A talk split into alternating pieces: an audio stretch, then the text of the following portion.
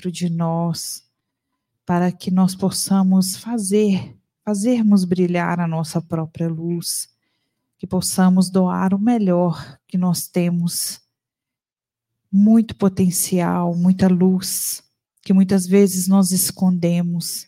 Nós deixamos a couraça do orgulho, da vaidade e de tantos, tantos outros defeitos impedir que a nossa verdadeira essência se manifeste.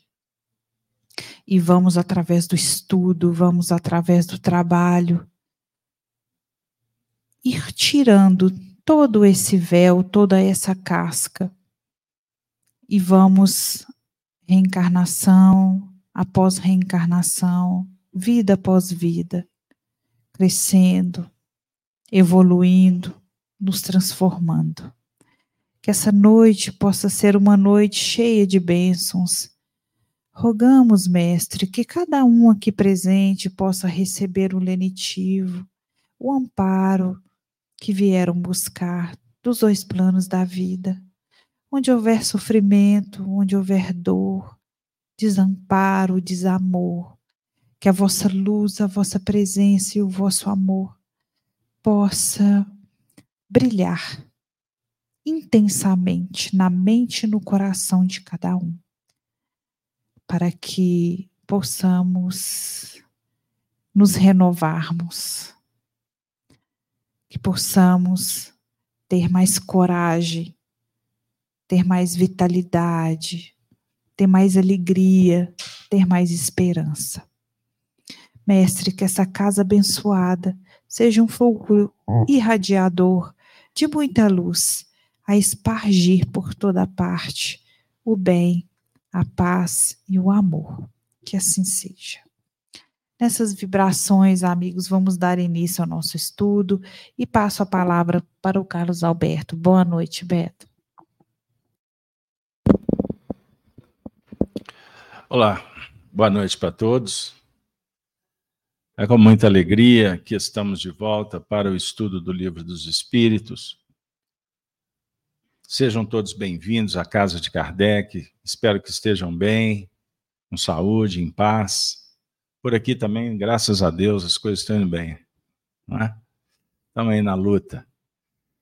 Então, abraço ainda a todos que estão em casa, nos acompanhando com tanto carinho, apoiando o projeto da FIAC. Então, só temos que agradecer. Agradecendo também pela presença no, na programação diária, Gênesis no Lar, todos os dias, transmitido pelo YouTube às 6h42. É sempre uma honra poder estar trabalhando a mensagem do Cristo, endereçada para os corações necessitados e dispostos ao envolvimento no processo da transformação. Então, quem estiver vindo à casa a primeira vez, se sintam acolhidos. Aqueles que estão vindo também a primeira vez pela internet, a gente lembra que os estudos anteriores estão disponibilizados na nossa conta do YouTube. Certinho? Então é isso aí. Então, com muita alegria, nós vamos trabalhar hoje com o Livro dos Espíritos, que é a obra básica da doutrina espírita. Livro que é dividido em quatro partes, sendo que nós estamos na segunda parte, no capítulo que trata da intervenção dos espíritos no mundo corporal. No tópico possessos. Na última semana, nós trabalhamos a questão 475, não foi, Denise?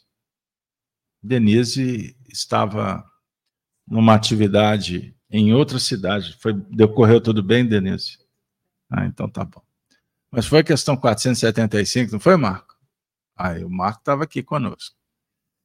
Então é isso aí. Então hoje nós vamos trabalhar a questão 476 e 477. Promessa e dívida, não vou prometer três questões, só duas, para cumprir, né? Porque senão fica falso profetismo. Bom, tirando a brincadeira, todos felizes. Lembrando que é um assunto delicado, que trata da, dentro do tópico intervenção dos espíritos no mundo corporal, A gente sempre devemos recordar a questão 476 da obra, é, 469, melhor dizendo, em que Kardec pergunta aos espíritos se influenciam ou influem, influem os espíritos em nossas vidas. E a resposta: muito mais do que imaginais de ordinário são eles que vos dirigem. Então, essa é a premissa do diálogo. Os espíritos influenciam mais do que imaginamos. E é complexo saber que eles influenciam mais do que imaginamos e de sorte que eles nos dirigem e também não sabíamos. Ou sabemos e não damos a devida atenção. Aí o assunto começa a tomar dimensões complexas, porque quando não tomamos cuidado, não damos a devida atenção, essas influências, quando negativas, porque os espíritos são os, os homens que desencarnaram. E quando a gente passa pelos umbrais do túmulo, chegar no mundo espiritual, nós vamos chegar como que nós somos. Do jeito que você pensa e sente, perpetua, vai para o lado de lá. Não tem virada de chave. É verdade que nós vamos ter mais consciência. Em tese, porque existem espíritos que nem sabem que desencarnam e continuam fazendo as mesmas coisas. Esses espíritos se aproximam e são eles que nos influenciam. Existem influências boas também. E nós estamos estudando para aprender a lidar, diferenciar e fazer escolhas que possam favorecer uma vida mais qualificada, para que não sejamos marionetes, para que nós não estejamos aí a bel prazer. O tópico possessos Kardec está trabalhando conosco sob o ponto de vista da influência que atinge um grau complexo de enfermidades. Porque a possessão é um grau máximo de obsessão. Então, a obsessão pode ser simples, influências que não alteram muito o placar, mas elas existem. Num grau mais avançado, Kardec intitula fascinação. A fascinação se caracteriza por uma influência contumaz, em que, no caso, o influenciado vai perdendo a noção do que é razoável. Ele vai perdendo o sentido das coisas. A fascinação eu, eu usei nos meus estudos aí de decênios de espiritismo sempre o exemplo. O indivíduo não enxerga um palmo na frente do nariz. Isso é fascinação. O condomínio todo identifica. A família toda está avisando, mas ele não admite. Por aí. Quando, nesses termos, o indivíduo vai mudando o comportamento, os costumes, vai adotando determinadas práticas, depois se torna vício. Isso em todos os níveis, tá? Até que ele perde o controle. O indivíduo está caminhando pela, pelo, pela vida na beirada do precipício e não identifica que ele pode cair. E o mundo inteiro está avisando. Menos, olha aí, olha lá, mas ele não está disposto a dar atenção. Por que razão? É só uma opção pessoal? Ou ele pode estar sobre influência espiritual? A tendência é que, quando o comportamento vai para as raias do desequilíbrio, se somos influenciados mais do que imaginamos, os espíritos estão em toda parte, então o comportamento atrai as companhias. Da mesma forma que as companhias sugerem comportamentos. Perceberam? É uma relação complexa, ambígua, de muitas facetas, dissimulada. Há pouco tempo eu vi uma, uma uma mini palestra, vamos dizer assim, de um padre católico. Não é uma palestra, ele estava dando uma entrevista, lembrei. E ele falando sobre o diabo. Quer dizer, dentro de uma análise católica, ele estava falando do nosso assunto. Obviamente, guardando proporções, porque eles não têm profundidade em algumas coisas que só o Espiritismo oferece. Mas eles vão aprender, não tem problema, é questão de tempo. Mas ele usou uma expressão muito interessante, que ele fala que o diabo, que são os espíritos complicados do além-túmulo, eles não querem que o indivíduo fique possesso. Eu achei interessante. Não é vantagem que o indivíduo caia enfermo por conta da obsessão. Porque senão ele vai perder o cliente. Compreenderam? Então o diabo não quer aparecer. Ele não tem intenção nenhuma de ser descoberto. Então ele sabe que se ele apertar demais o parafuso, o indivíduo vai capotar. A não ser que seja o objetivo, matar o indivíduo. Porque tem obsessão que os espíritos querem levar o indivíduo para o mundo espiritual para que lá a subjugação seja mais intensa. Então manda, pula. O indivíduo não quer pular. E quando assusta, pulou e morreu. Ele foi assassinado. Foi um suicídio. Quando o processo obsessivo é muito grave, é complexo identificar o nível de responsabilidade daquele que cometeu o suicídio ou do que promoveu o crime. Não dá para identificar. É muito tênue. Se você dialogar com um criminoso, quando eu, eu sou um leigo, tá? Longe do, do cenário público aí. Mas quando eu fazia visita em presídios, eu tive a oportunidade de conversar com muitos companheiros que cometeram crimes hediondos até. E uma boa parte deles afirma que, na hora, uma força descomunal. Eu não vi, eu fiquei cego. Muitos falam isso. Por quê?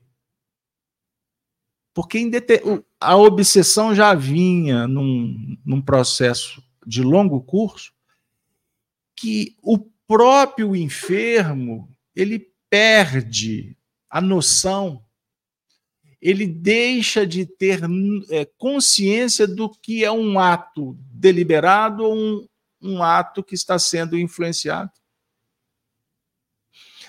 Num nível de, de, de obsessão, de possessão, de subjugação, o indivíduo perde até a, auto, a autonomia sobre os plexos nervosos. Ele tem comportamentos que saem da normalidade. Vocês já viram indivíduos, por exemplo? Eu estou falando isso, não tem nada a ver com religião, tá? Que eu, todas somos irmãos, todos somos irmãos nas diversas religiões. É só uma questão de doutrina que é diferente. Mas muitos são extremistas. Você já deve ter visto alguém por aí com uma Bíblia na mão lendo para o vento, pregando, conversando. Está falando para quem? Ele não tem noção, senso do ridículo. E muitas vezes está sendo manipulado. Tem pregadores ali usando o médium. Vocês já visitaram um hospital psiquiátrico nas alas mais complicadas? Um indivíduo que está surtado lá. Aquelas histórias que o, o paciente fala para todo mundo lá no que visita ele que ele é Napoleão Bonaparte. Alguns se autoproclamam Jesus ou uma personalidade qualquer. É óbvio que ele está sob o domínio de influências complexas além da própria auto-obsessão. Eu não vou escapulir demais, que eu tenho que ler o texto, por sinal, né? São daqui a pouco eu termino a reunião. Eu não fiz as duas questões, Marca. Tá vendo? Porque existe, entendam aí, a obsessão, a influência que vem de fora para dentro, mas existe também a auto-obsessão. Personalidades intrusas que estão entrando em cena no cenário presente. Que personalidades são essas? Cultivadas por ele mesmo no passado. Um psicopata, muitas vezes, ele revela uma faceta, uma personalidade, uma vida pregressa. Ele assume isso e passa a viver de uma forma assim que o mundo atual apaga. Aí vocês vão entender porque tem muitos por aí, com, não só com comportamentos, mas com trejeitos, com vestimenta. Se você olhasse, pô, mas isso não tem nada a ver com a atualidade. Aí, se você pesquisar um pouquinho, está revive, revivência de um passado longínquo. Quantos índios caminhando por aí? Quantos escravos, quantos feitores. Estou fazendo uma viagem aqui no Brasil rapidinho, tá? Quantos hips? Vocês viveram na década de 70? Tem muito hippie por aí andando. Viveu a época, envelheceu e continua. Então, é uma personalidade, uma faceta, uma personalidade atual que ele não consegue desconectar. Mas existem muitos jovens, tem muitos jovens que foram hips. Eu estou pegando só como exemplo, tá bom? Foram hips e estão andando nas ruas de hoje aí, com a mesma vestimenta, com o mesmo comportamento, com a mesma ervinha estragada. Repetindo, repetindo. E não tem noção que é uma faceta. Mas o tema é influência, não é? Então o indivíduo pode se auto-obsidiar por exemplo, ele cultiva pensamentos negativos. É uma auto-obsessão. É um fator destrutivo. Sabotagem, autossabotagem. Não é assim? Então nós podemos nos auto-influenciar para o bem ou para o mal. Então observem que o cenário é muito complexo, que não dá para a gente trabalhar de uma forma abrupta. Temos que ser cuidadosos, inclusive porque qual ser humano no, no atual no atual no, no, momento histórico que vivemos no planeta Terra que pode se dizer imune à influência espiritual? Quem pode dizer isso? Existem influências espirituais simples. Você quer identificar? Indivíduos que têm alteração de humor alteração de humor é um indício a ser observado de obsessão. Ele está sorrindo, daqui a pouco está com depressão. A bipolaridade, aí vai ser diagnosticado, entra aqui, entra colar, mas o fator obsessivo está implícito, não tenham dúvida. Inclusive, até algumas doenças não catalogadas, né? Ou diagnosticada, medicada, mas não resolve. Porque o fator é espiritual. Tem nada a ver com a medicação que está tomando. Então, a, obsessão pode afetar o quimismo, sistema glandular, que vai mexer com a emoção. Perceberam? Então, a gente. Esse assunto é tão importante que não é à toa que eu não estou com pressa nenhuma de correr, porque a gente, em uma frase que a gente solta aqui, costuma vir uma pérola e você lança por aí, alguém pega. E pode ser uma dica importante para se resolver muitas questões. Vamos lá, questão 476, sem delongas. Denise, leia para nós. Só a minha voz cansa.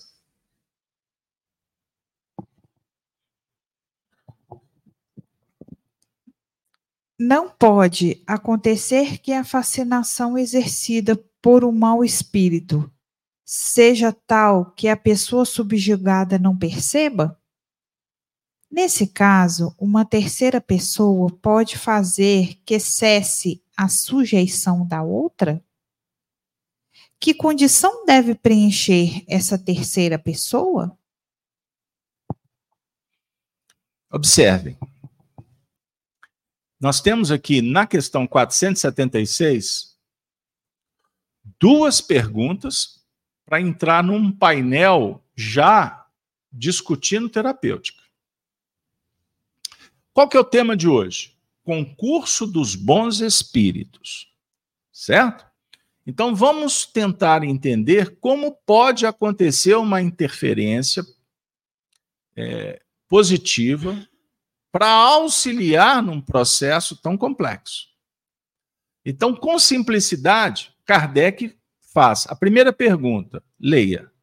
Primeira pergunta dentro da pergunta 476. Não pode acontecer que a fascinação exercida por um mau espírito seja tal que a pessoa subjugada não perceba? Vejam bem, fascinação exercida por um espírito mau. Volta, por favor. Por um espírito mau. Seja tal que a pessoa não perceba? Nós acabamos de dizer. A, a maioria não percebe. Mas a pergunta é: é, é isso mesmo? A pessoa não vai identificar. Nós estamos aqui no século XIX. Então, quando você lê alguma coisa de, da história, você tem que ir para lá. Porque senão você chama isso anacronismo. Você vê o passado com os olhos de hoje. Por isso você vê essas besteiradas que anda por aí.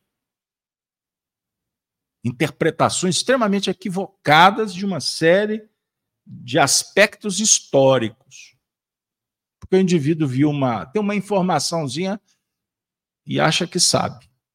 Então vamos com calma. No século XIX, espiritualismo racional, eles, eles discutiam temas sobre espiritualidade na universidade em França. Não especificamente nesse caso, mas se discutia aspectos que deram base para que Allan Kardec, lá na década de 1857, elaborasse essa pergunta, que ela é milenar. As nossas dúvidas quanto à influência espiritual, não, elas vêm se arrastando. Por isso é que Jesus falou que a gente, naquela época dele, não tinha condição de entender. E ele tratava com os espíritos. Ele dialogava, por exemplo, com os próprios discípulos. Capítulo 16 do Evangelho de Mateus. Ele perguntou: quem dizem os homens ser o filho do homem? O que, que o pessoal está falando aí sobre o filho do homem? Quem era o filho do homem? Era ele. Aí os discípulos, ah, uns estão falando que é um profeta, chegaram a falar até que era Elias. E aí eles, o burburinho na conversa. Aí ele pergunta assim: e vós? Quem dizeis que eu sou? E vós. Agora a pergunta é direta. Não é o populacho, porque a opinião pública não importa para o filósofo. O filósofo está em busca da verdade e geralmente a opinião pública está distante da verdade. Aí Pedro toma a frente e diz: Tu és o Cristo, o Filho de Deus vivo. Jesus olhou para ele e disse assim: Bem-aventurado és tu, Simão Barjonas, porque o que revelou a ti não foi a carne, mas foi o Espírito. E aí? Bom, bem-aventurado, está bebendo na fonte. Simão, ainda não era Pedro. Simão, filho de Barjonas, por isso Simão Barjonas, Bar filho, filho de Jonas. O que te revelou não foi a carne, não foi o intelecto, foi a intuição profunda. E não é que ele estava falando que Simão era filho do pai dele. Ele estava dizendo: você é filho de você mesmo, das suas aquisições espirituais, da genealogia de todas as vossas conquistas. É intuição profunda. Bem-aventurado. Aí o diálogo continua. E Jesus anuncia os testemunhos que ele iria passar. que levaria-o à morte. Naquele mesmo instante, Simão, Senhor, não permitiremos, te defenderemos. Jesus olha para ele e fala assim: Para trás de mim, Satanás. No mesmo diálogo. Para trás. Ele estava falando com um obsessor que estava influenciando Pedro? Também. Mas para Pedro, para Pedro, você conectou com o futuro e ainda alimenta o passado? Não entendi. Você falou que ele estava revelando o passado. As conquistas espirituais dão base para você conectar com o futuro. Por isso, Jesus é o futuro. Não dá para esperar que a humanidade, o percentual considerável que ainda dorme, compreenda o futuro. Porque não sabem nem o que estão fazendo na Terra. Compreenderam? Mas voltando ao cenário. Pedro, no mesmo bate-papo, vai do céu ao inferno. Isso é influência espiritual também. Alteração de humor, mudança de comportamento abruptamente. Do nada o indivíduo fica irado, cai. Indivíduo que é muito reativo, sofre demais, não tem problema, é porque não era para ficar aí. Sofre demais, muito intenso, mas daqui a pouco perde energia. Aí fica essa ciranda. Ação, reação, ação, reação, sem metodização, sem conexão com as faixas do equilíbrio. Perceberam? Então, nós estamos com essa pergunta que diz, de uma Kardec está perguntando, mas então é isso mesmo? A pessoa não identifica?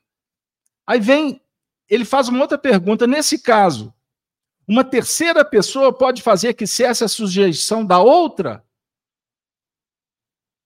Uma terceira pessoa pode ajudar? E aí ele emenda a terceira. Que condição deve preencher essa terceira pessoa? Sensacional. Kardec é Kardec. Então, é possível alguém ajudar? Uma vez que o indivíduo não está identificado? Essa é a pergunta. E o que fazer? Qual a condição? O que, que essa pessoa precisa apresentar? Como professor, ele já esquadrinha para apresentar, para tentar entender a solução. A gente tem que ser prático. Não dá para ficar parlando muito nesse mundo de muita contradição, de muitas doenças. Aí vem a resposta que Denise vai ler para vocês. Agora que ela já está mais calma, porque ela recuperou o livro. Se for um homem de bem, sua vontade poderá ajudar apelando para o concurso dos bons espíritos.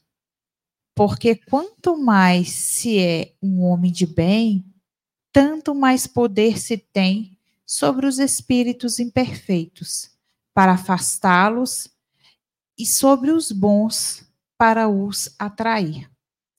Todavia, essa terceira pessoa será impotente se aquele que estiver subjugado não lhe prestar o seu concurso. Há pessoas que se comprazem numa dependência que favorece seus gostos e desejos. Seja, porém, qual for o caso, aquele que não tiver puro coração não poderá exercer nenhuma influência. Os bons espíritos o desprezam e os maus não o temem.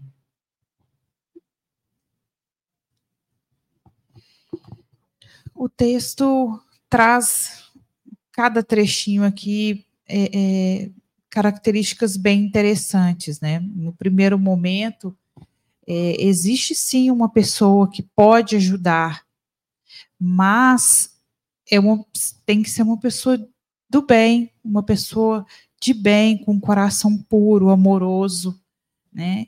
E outra questão também, se tem uma pessoa para ajudar, que sempre tem, aquela, aquela pessoa, no caso subjugada, é, também tem que estar né, com o coração aberto, mesmo dentro da subjugação, em algum momento existe uma ali uma lucidez, pode haver ali um despertar, né? E tem pessoas também que não querem ser ajudadas, porque essa nutrição, essa dependência, ela é mútua, né? Tanto daquele que está promovendo o mal, quanto daquele que naquele momento ali está sendo, eu vou colocar assim como, como vítima, né? Mas não existe vítima. Então, são muitos aspectos aqui que a gente precisa entender e estudar, não é? Existe sim o um amparo, a pessoa de bem, com amor, está ali para auxiliar, mas a pessoa também que está sendo subjugada deve abrir o coração e, e se colocar presente para que aquela ajuda ela realmente aconteça, abrindo mão dessa interdependência Ainda temos, nós temos muitos desejos que nos conectam a muitas é, personalidades, eu vou, vou dizer assim, que fazem com que até se tornem escravos. Mas nós podemos sim nos libertar. Né? É isso que o texto aqui está dizendo. Né? Da pureza de coração, da intenção, do amor. Eles são fundamentais para que essa ajuda ela aconteça. Bom, é... a Cida Magalhães está perguntando quem jogou o livro no chão. Foi o, o, o, irmão Balanço encostado na mesa, o livro balançou. E o livro não é Balança, mas não cai. Vocês lembram daquele edifício que tinha ali? Balança, mas não cai? E caiu, Marcão? Caiu não, até hoje, está firme e forte lá pessoal antigo, pessoal novo não sabe do que nós estamos falando, não. Eu e Marcão temos um, uns enigmas assim da antiguidade, né, Marcão? Mas então vamos lá. Para a gente dar uma quebrada, porque o tema, ele realmente ele mexe com a gente.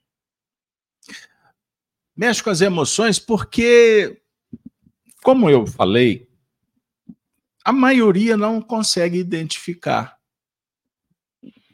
de uma forma clara que, que temos essas influências. Paulo de Tarso, vamos lá? Hebreus capítulo 12, primeiro versículo. Somos observados ou acompanhados por uma nuvem de testemunhas. Paulo de Tarso foi muito incisivo, por exemplo, em Tessalonicense, quando ele afirma que a, a maior batalha que o homem empreende não é contra o homem, é contra as potestades, é com os gênios do mal. Ele está falando do mundo espiritual. Numa linguagem figurada, mas os discípulos acompanhavam Jesus doutrinando entidades espirituais. Haviam reuniões mediúnicas com efeito físico. Se você passear pelo Evangelho, vocês vão encontrar muitas curas de Jesus com enfermos que estavam sob influências, influências graves. Porque a influência se dá no campo mental, mas com repercussão no corpo perispiritual. E o corpo perispiritual é o modelador do corpo físico. Então afeta o DNA, afeta as estruturas fundamentais da, estrutura no, da nossa fisiologia. Então, observe, a, a cadeia que vai sendo acionada. E uma obsessão de longo curso, ela vai destrambelhando o sistema nervoso central do indivíduo. Então, não é só, por exemplo, com os hábitos, o consumo que prejudica mas também esse conúbio, essa interação, essa relação hóspede e hospedeiro, que gera pensamentos de baixo teor, negativos. Então, observemos. Conforme o nosso comportamento na Terra, a gente já sabe o que, é que nós podemos atrair. Não cuida, não. É melhor cuidar do que depois ter a notícia que não dá mais. Então você tem que fazer a sua parte. Você tem que buscar saúde fisiológica. Mas você também precisa de cuidar da saúde mental, da saúde emocional. Porque é um passo para que agora você, sabendo que existe uma necessidade de cuidar da saúde espiritual, o esforço seja multidisciplinar. Então, muitas vezes, o indivíduo chega no centro, ele pode até identificar, ó, oh, me disseram que eu estou obsedado. Tem um amigo meu, ele falou assim, oh, Beto, você que mexe com essas coisas, porque espírita mexe com algumas coisas, sabe? Não sei se é com a panela, com o que, que a gente tem, mas a gente mexe, a gente mexe. Aí ele falou assim: você que mexe com essas coisas, ó, eu tenho uma declaração a fazer. Se existe um encosto, eu tô com um pão de açúcar nas minhas costas. Porque tudo é errado. A gente, nós demos belas gargalhadas. Eu achei super criativo. O pão de açúcar. Pô, mas que montanha de complicação. Ele falou de uma forma, levou para brincadeira. Infelizmente, eu conheço o comportamento. Sempre foi assim e não mudou nada. Então, quer dizer, se disseram que existe o um encosto, eu reconheço que eu estou com um pão de açúcar nas minhas costas. Ponto. Vida que segue. Não se procura solução vai desencarnar sim. No caso específico, eu não tenho dúvida que vai desencarnar sim. E vai chegar no mundo espiritual sofrendo as consequências. Vai sofrer as consequências. Então, quando a gente encontra as expressões no Antigo Testamento sobre a ira de Deus, a ira de Deus, aliás, estão querendo reescrever a Bíblia, né? Porque a Bíblia é preconceituosa, veja bem. A expre... e, o... e aí a, Bíblia está ultrapassada. Não cabe mais essas expressões. Quando vocês lerem a ira de Deus, Deus fica irado? Deus é passional? Deus é emocional? Tem isso? Não, Deus é criador. Deus é o criador. E ele criou a vida, ele criou os espíritos, criou a matéria, e nós temos que aprender a lidar com a matéria. Então, resumindo, lidando com a lei da natureza, que é divina, como divina é a lei moral, que na verdade é uma lei só. Lei moral, lei da natureza, é a mesma lei. Só nomenclatura. Mas lidar com essa lei de uma forma harmônica a lei te beneficia. Quando você agride essa lei, a lei te devolve. Não é assim? Sony, eu estava com. Lá em casa, a gente vai colecionando lá é, algumas plantinhas, né? Os ornamentos. Pois bem.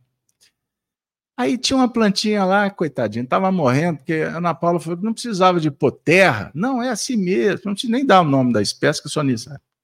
Não, é só. Mas o negócio não estava dando certo, não. Mas eu vou discutir. Manda quem pode, né? Obedece quem tem juízo.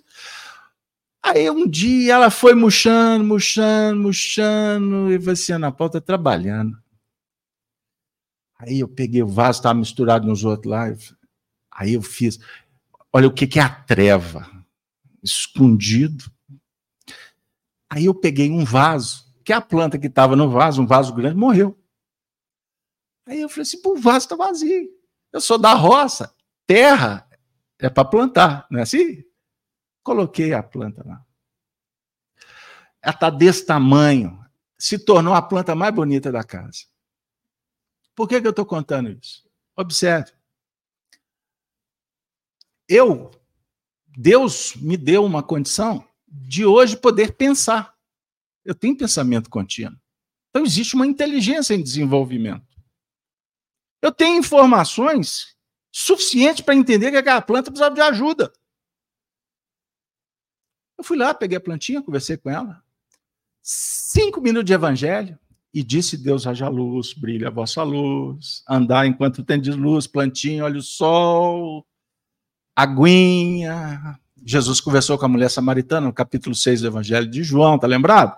Ela estava bebendo lá na água, no poço de Jacó, dessa água tu vai continuar tendo sede, eu. Aí rios em abundância. Eu conversei tudo isso com a plantinha em cinco minutos. Evangelizada. Se tornou a planta mais bonita da casa. Porque ela respondeu. Agora, eu poderia ter chegado para essa plantinha e acabar, acabar com ela. Ah, você não vai para frente. Falar nisso, meu, hoje eu estou muito light. Na porta da casa do meu sogro tinha uma árvore que ela não crescia de jeito nenhum. E ele foi brigando com a árvore, foi brigando com a árvore. Ele ficou uns três anos brigando com a árvore. Há um dia, a minha sogra falou assim: ô, não briga com ela, não. Olha aqui. Minha querida. E aí, vocês acreditam que o negócio deu certo e a árvore cresceu? Aí ela falou para ele, tá vendo? Até com as plantas a gente tem que ter carinho. A vida devolve. Percebam bem. Então, nesse assunto, você identifica o problema, você tem que movimentar.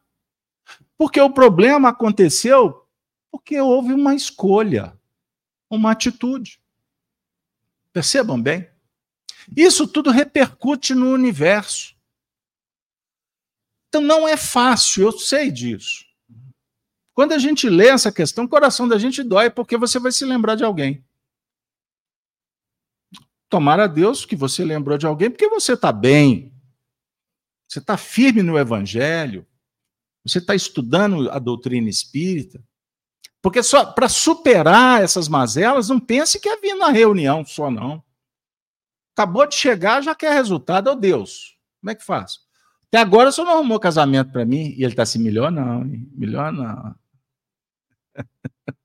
e devia estar tá, tá caçando. E quem caça acha, viu, Marcão? Acha. Acha mesmo.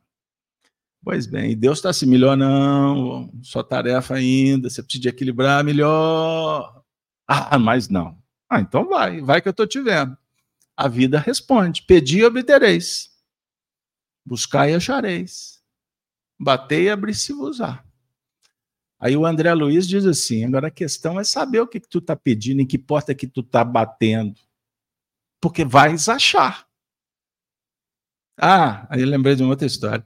Uma companheira virou para mim e falou assim: que ela não arrumava namorado de jeito nenhum. Aí eu falei assim: mas por quê? Ah, difícil, porque eu queria um namorado que gostasse de música, música clássica. Eu queria um namorado que frequentasse a reunião espírita, que pudesse conversar comigo sobre Allan Kardec, Emmanuel, etc. É, que fizesse caridade, que levantasse domingo de manhã fazer campanha do quilo.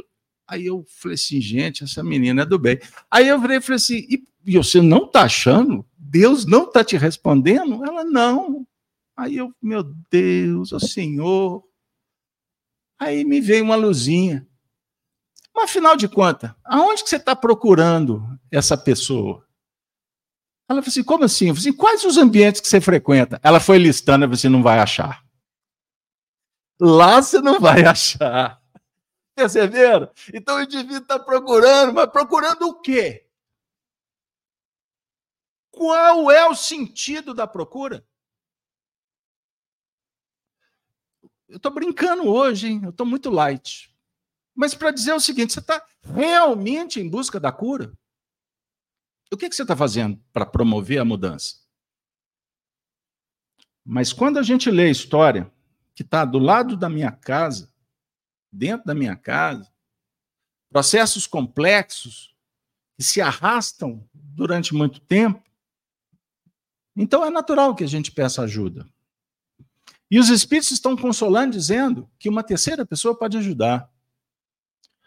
E, por exemplo, dentro da ética médica, né, por exemplo, nem sempre somos nós é que vamos ter competência de, de ajudar. Uma pessoa, um terceiro, um terapeuta. A oração pedindo o concurso dos espíritos, pô, me dê visão, solução. Solução para mim correr atrás. Porque nos processos obsessivos, quando um está doente, a família inteira. E é difícil você achar um equilibrado para levantar, levantar o dedo e falar assim, calma. Porque todo mundo quer, quer cobrar. Todo mundo quer resposta. O indivíduo não está disposto a mudar. Você vai fazer o quê? Você vai dar murro na ponta de uma faca? Você vai chutar a porta que está fechada? Em alguns casos, o indivíduo declara, a todos os efeitos, eu não quero ajuda. Isso não me importa. Religião é para vocês, moralistas, hipócritas. Jesus ultrapassado. Isso agride, né? Agride. Agride o quê? A nossa vaidade? Será que nós estamos interessados se Jesus é que está incomodado porque ele falou ou se nós é que não estamos aceitando lidar com o problema? Então tem várias maneiras de você fugir. Ele está revoltado e muitas vezes nós também estamos revoltados porque não estamos, estamos aceitando a condição de enfermidade do indivíduo. Aí você fala assim: fazer o quê? Ah, não tem solução, não, amigo. Você que vai ter que descobrir. Porque cada caso é um caso. Não existe duas obsessões iguais, porque não existem dois indivíduos. Deus não faz cópia. Você é você, não existe outro por aí, não tem clone. Perceberam o que nós estamos dizendo? Então, muitas vezes as pessoas nos procuram e falam assim: o que, que eu faço? Prece. Mas caso Alberto eu tenho feito, faz mais. Mas caso Alberto faz diferente. Mas seja humilde. Mas não tem solução.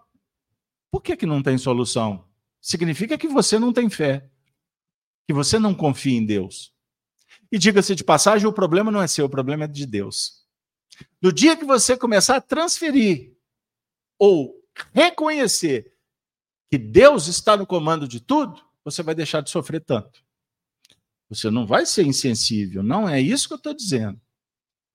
Porque não dá para ser indiferente com a dor do semelhante. Não é verdade? O que eu recebi de telefonema, de mensagem, telefonema não tem mais não. O povo não telefona não. Aqui na FIAC, dia de aniversário, começa a mensagem, parabéns, parará, parará. eu fico só vendo. Aí daqui a pouco eu começo nos bastidores, você já telefonou? E lá vem o chato. Você já foi lá? Você vai ficar no. Você está perdendo a oportunidade de conviver, viu? Você está emburrecido como a humanidade se encontra entristecida por estar atrás ou vivendo nessa bolha chamada rede social e deixando de conviver. Então, o que eu recebi de pedidos, orientação legítimas, sobre o que está acontecendo no mundo. Especificamente essas guerras por aí. Não vou nominar porque é, polêmico no plantão tem adoidado por aí. Então, se você falar da cor tal ou da cor outra, a cor tal agrada um, a cor outra agrada o outro, e esses, daqui a pouco é maçanfóbico, peranfóbico, e é difícil você esclarecer. Então, o nosso foco fica no Evangelho. Mas, para não dizer, porque eu tenho responsabilidade pública de dizer um pouco sobre o Espiritismo, a pergunta é: para quem que eu oro? Eu falei assim: para você. Mas o mas o povo está sofrendo lá. Eu assim, mas eu não sei se eu endereço a oração para a banda de lá, para a banda de cá, quem que é o algoz, quem é a vítima. Eu falei assim, como... preste atenção. Eu falei isso praticamente com todos. Por estar me procurando, eu estou aqui para tentar responder. Mas já está caracterizado que a prece fundamental você deve fazer para você mesmo encontrar harmonia. Porque você não sabe. Você não sabe efetivamente para onde você vai, então qualquer caminho aí você está pegando. E porque a gente sabe que a oração é importante, nós temos que entender como orar. Qual o objetivo da oração? A oração é ponte-luz para intercambiar corações.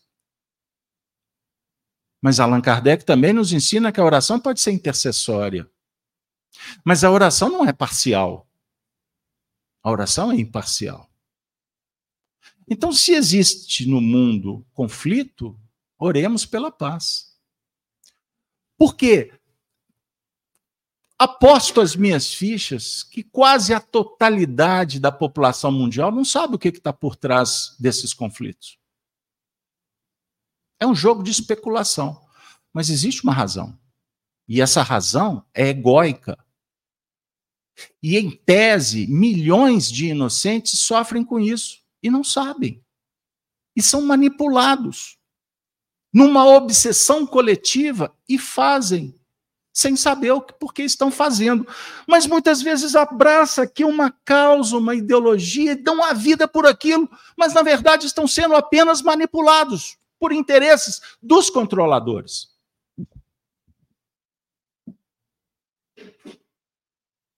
Percebam isso. E não sejamos massa de manobra.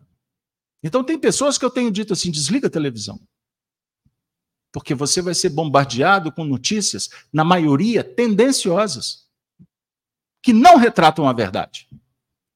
E sim a pauta dos veículos que são um consórcio. Porque se você assiste um aqui, assiste outro ali, assiste outro ali, todos vão falar com a mesma tendência. Então significa que eles estão falando a verdade? Ou porque estão todos combinados no mesmo projeto? E isso não está acontecendo só aqui, no mundo inteiro, diga-se de passagem. Então nós estamos em busca da verdade. Qual verdade? A verdade humana ou a verdade espiritual? O nosso ponto principal é cuidar da alma e não resolver o problema do mundo. Mas eu não posso ser indiferente. Ninguém está te dizendo para você ser indiferente. Então cuida. Seja um bom exemplo. Aonde Deus te convidou para operar? Por exemplo, com, com você mesmo. Então trata da sua doença, se ela existir. Se a doença é do seu irmão, vai com ele. Não do jeito que ele quer, mas não perca a atenção, ore por ele. Se não for possível estar do lado, ore à distância. Mas seja um bom exemplo. Mas os que sofrem humanidade, oremos por eles. Como agora. Nós oramos. Vocês já viram aqui a FEAC, a gente orar citando nomes? Hoje estamos orando pelo, pela, pela Soni Vierno pelo Marco Aurélio. Vocês já viram essa nossa postura? Já viram isso acontecer? Não. No meu pensamento, faz de conta que o Marco Aurélio me pediu para orar por ele. No meu pensamento, Marco, estou vibrando por você. Mas eu não venho em público falar o nome do Marco. Porque no momento que eu estou falando o nome do Marco, eu estou deixando de falar o nome do Marcelo. E eu não consigo dimensionar qual é o, o problema mais grave, vamos supor. Eu sei que existem problemas, então vamos orar todos juntos. E orar é o quê? Fazer luz. Então vamos irradiar luz. E você faz isso vibrando nas faixas do amor, da virtude. E sabendo que tudo que está acontecendo no mundo, eu vou usar uma expressão do Leão Zálio, que foi um, um grande amigo, aqui em Belo Horizonte, nas suas, nos seus estudos do Evangelho, ele falava sempre assim: não existe nada errado no mundo. Está tudo certo. Errado é quem pensa que está errado. A definir o seguinte: prestem atenção. Eu estou falando isso com muito respeito. E não estou entrando no mérito de partidos nenhum. Mas lá no conflito que vocês estão pensando por aí, todos que estão inseridos fazem parte do processo. Há uma mistura com história, há uma mistura com os interesses, há uma mistura com religião, e, na verdade, todos estão diante do, de um grande movimento chamado reajuste. Não existe bala perdida. Então, o grupo que é vítima agora foram protagonistas no Holocausto ontem. E o Holocausto aconteceu em todos os tempos, não foi só com os judeus. Embora catalogado o maior morticínio. Eram 18 milhões de judeus. Até hoje, eles não conseguiram chegar no número de 15 milhões. Foram mortos dois terços dos judeus. Entendam isso.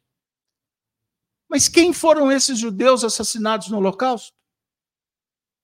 Ninguém pode dizer. Aqueles que protagonizaram, protagonizaram todas aquelas atrocidades, uma boa parte deles já até reencarnaram. E viveram reencarnações extremamente sofridas. No mundo espiritual existem outros que ainda vão passar pelo processo expiatório. Existem aqueles que desencarnaram como vítimas naquela época que continuam revoltados no mundo espiritual. Então não misturem histórias, épocas. Porque isso, repito, na, aqui no cenário humano se chama anacronismo. E no estudo revelado pelo Espiritismo, caracteriza uma imbecilidade, uma mediocridade incalculável. Então Jesus fala que não veio no mundo para condenar o mundo, ele veio para salvar o mundo. Então, tudo que está acontecendo, aqui ou acolá, entendam bem, é exatamente o que nós precisamos. Exatamente o que nós pedimos para passar. Agora, a conduta diante dos fenômenos é que vai definir se estamos no bom caminho ou não. Perceberam o que eu estou dizendo? Então, ao invés da gente ficar gastando tempo, dando palpite em assuntos que a maioria não sabe o que está por trás, não pensem que esse fato é isolado. Hoje, nesse mundo, todas as crises setorizadas em qualquer parte do mundo têm a ver com o interesse dos controladores para colocar, retirar os poderosos e manterem o status quo, que visa lucro e domínio. E a maioria, repito, massa de manobra, vítimas por ignorarem. Por isso, é muito interessante ter aquela rede que dá a informação que interessa, o empobrecimento do ensino, o distanciamento do livro, a superficialidade na sociedade para que haja um emburrecimento coletivo e as pessoas não conseguem ver um palmo à frente do nariz. Aí nós podemos dizer, dentro do cenário que estamos estudando, que vivemos um período de uma fascinação coletiva. Perceberam? Os religiosos estão alertando Profetas em todos os setores estão dizendo. A conversa é universal. Nós estamos vivendo o período definidor do futuro do planeta. Esse é o ponto crucial para que a gente possa verificar que para, olha, prestem atenção no final da resposta para que haja uma atuação eficaz num processo obsessivo, é necessário um coração puro, bons espíritos, o homem de bem. E isso é que vai fazer a diferença. Porque os bons espíritos atendem às orações. Os maus se incomodam com as orações. Um homem de bem tem autoridade, e onde ele passa, a luz se faz. E os espíritos inferiores ou matriculados nas doenças tremem, porque eles sabem que estão diante da autoridade. Não foi o que aconteceu com Jesus? Quando, por exemplo, a legião questionou: O que queres de nós, Senhor? Eles perguntaram para Jesus o que, que Jesus queria deles. E Jesus dá o comando e eles se retiram. Eles se afastam. O evangelho não consta se eles voltaram ou não. Mas que se eles se afastaram. Porque se voltaram ou não depende daquele que estava subjulgado. Porque o fascinado, o obsedado, é um fulcro que, irradia e que atrai. Portanto, a responsabilidade ela está irradiando para todo lado, tanto para algozes quanto para vítimas. Lembrando que a vítima de hoje foi algoz ontem. E o algoz de hoje está assinando no livro da vida que vai responder amanhã como vítima. O certo é, a treva resolve com a treva. Mentira tem perna curta. Então, nos dias atuais, nós estamos vivendo o período em que as coisas estão vindo à tona. Nada que está oculto permanecerá oculto. Então, tem muita gente no mundo enganada. Vão descobrir. De um jeito ou de outro. Ou pelo amor, ou por muita dor. Porque é desesperador uma mãe ver um filme, um filho, sangrando por conta de uma bomba. Essa mãe, seja judia ou palestina, é mãe. E os patifes é que assumem as cores e o comando. Mas estes responderão Quer queira, quer não. Porque é da lei. Perceberam? As fórmulas de exorcismo têm alguma eficácia sobre os maus espíritos? É a pergunta 477. Só para me cumprir tabela. Porque fórmula de exorcismo não tem eficácia nenhuma. Os espíritos sérios morrem de rir em alguns casos. Mas não se enganem. Porque tem muitos sacerdotes que usam essas fórmulas que fazem os espíritos tremerem. Mas não é pela fórmula. É porque eles têm autoridade. E não é porque vestiu a batina que tem autoridade. Porque a autoridade é magnética. É quem vive o que fala. São aqueles que deram e que dão a vida por amor ao Cristo faz toda a diferença. Faz toda a diferença.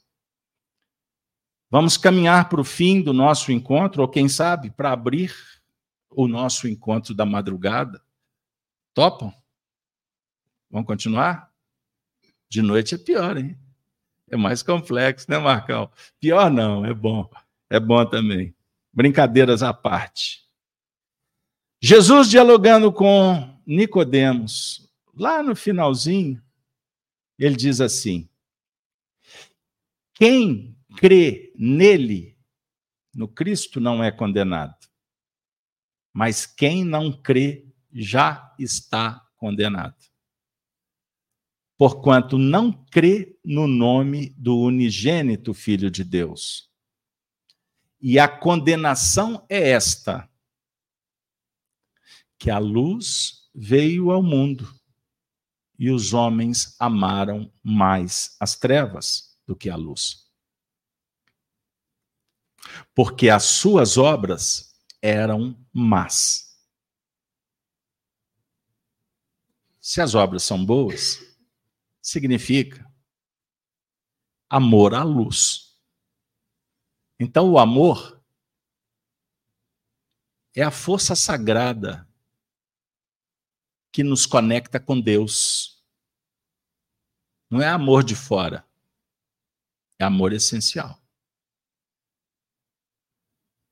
Porque todo aquele que faz o mal aborrece a luz e não vem para a luz, para que as suas obras não sejam reprovadas. Bingo! A serpente, a besta, o dragão. Ele não se aproxima da luz para que as obras más não sejam identificadas, então ele está fugindo. Ele dissimula. Ele mente. O dragão mente. E vende discurso da verdade para convencer e se manter na mentira. Porque a mentira dá ganho, vaidade, poder. E todos que estão na luz conseguem identificar. E custam bilhões que não praticam as boas obras não conseguirem, não conseguem ver. Então eu vou dar uma dica. Não perca tempo com a mediocridade. Não discuta com aquele que está falando que a grama não é verde. Você vai perder tempo. Porque não enxerga um palmo na frente do nariz. Sejamos humildes. Lembrando que a verdade está na luz. A verdade está em Deus, não na boca dos homens. Se aproxime de Deus. Jesus conclui dizendo: Mas quem pratica a verdade vem para a luz, a fim de que as suas obras sejam vistas, sejam manifestas porque são feitas em Deus, não são obras feitas nos homens, para os homens, são feitas em Deus. Assim nós concluímos dizendo: pratique o bem, em nome de Deus, não para que os homens vejam. Ore pelos homens eles não precisam saber que você está orando por eles. Participe do bem. A mão esquerda não precisa de saber o que a direita fez. Renuncie. Desapegue. Silencie. Nós temos uma boca. Dois olhos, dois ouvidos, mas uma boca. Que a boca, a boca seja bendita Jamais a boca pronuncie o que não presta. A fofoca. A conversa insensata. Que denigre. Que contamina. Pense nisso. Jesus está contando com a nossa colaboração. A humanidade será outra se você agir conforme a luz. Brilha a vossa luz. Assim a gente pode coroar o nosso encontro, de uma forma que todos possamos sair daqui mais pacificados, mais harmonizados. Por mais que o coração se sinta constrangido em ver que os homens desenvolveram o supersônico, mas continuam na mesma condição como conduziam bigas, faça a sua parte. E lembra-te que a Terra é uma estação, não definitiva. Existem muitos espíritos saindo daqui para situações piores. Da mesma forma, outros ascendendo mundos em que o amor impera. Faça a sua parte que Deus vai te premiar. É o que nós podemos dizer. Alimente a esperança e tenha fé, porque dias melhores estão a caminho para aqueles que têm fé. Assim, nós vamos encerrar a reunião Nós vamos pedir a Sony que vem aqui, né, Denise? Puxa uma cadeira para ela ali para nós, Marcão. Ah, não vai dar enquadramento. Fica aqui do lado da Denise. Arrenda para cá, Denise. Para dar o enquadramento ali. Aí, Marcão, obrigado. Soninha vai fazer a prece para a gente. Senta aqui, filha.